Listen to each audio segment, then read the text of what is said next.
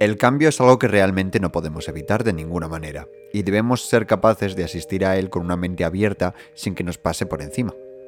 Bienvenidos a un nuevo episodio del Espejo, un podcast que en menos de 4 minutos le da voz a la nueva generación. Nada sigue siendo igual para siempre. Estas son una de las últimas frases de la última película de Pixar, Red.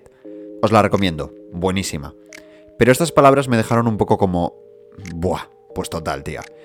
Y es que todos los días pasan cosas igual, cosas que se repiten una y otra vez, que nos dan una seguridad de que es martes y no domingo, una rutina que aunque de primeras puede ser monótona o aburrida, a mí me resulta reconfortante.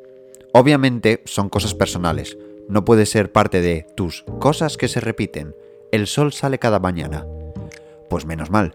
Yo me refiero a cosas personales que solo tú sabes que pasan siempre. Por ejemplo, Siempre que voy a trabajar me cruzo con la madre de una compañera que tuve cuando fui a la universidad, y todos los días nos saludamos. O el viernes por la tarde, después de salir del curro, me tomo una cerveza. Y esta pequeña rutina que se repite no aburre, porque la disfrutas. Son cosas que te asientan en un día a día que sí es monótono. Crear una rutina personal de acciones que se repiten te hace feliz. Es necesario para no desesperarte en la vida diaria común. Pero también tenemos que estar preparados para que eso no pase para siempre.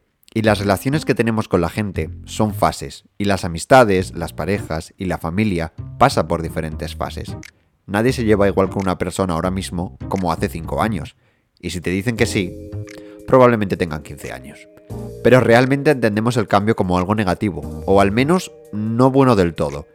Y es normal, porque si algo nos funciona, ¿por qué se empeña en cambiar? Pues porque no depende de nosotros solos. Incluso si lo hiciera, también cambiaría.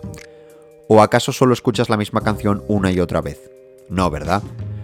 Nos gusta escuchar novedades. El cambio no es negativo. Normalmente. Y tiene su gracia experimentar con él para no perderle las ganas a probar cosas nuevas. Claro que sí puedes seguir escuchando la misma canción, pero métele un grupo nuevo entre medias. Digamos que la vida puede ser como una playlist. Haz que al final del año tu resumen de Spotify tenga una variedad chulísima. Pero con tus canciones confort siempre presentes. Hay cosas que siempre van a estar y otras que no. Pero no todo lo que siempre está va a ser igual. Nos escuchamos el próximo miércoles.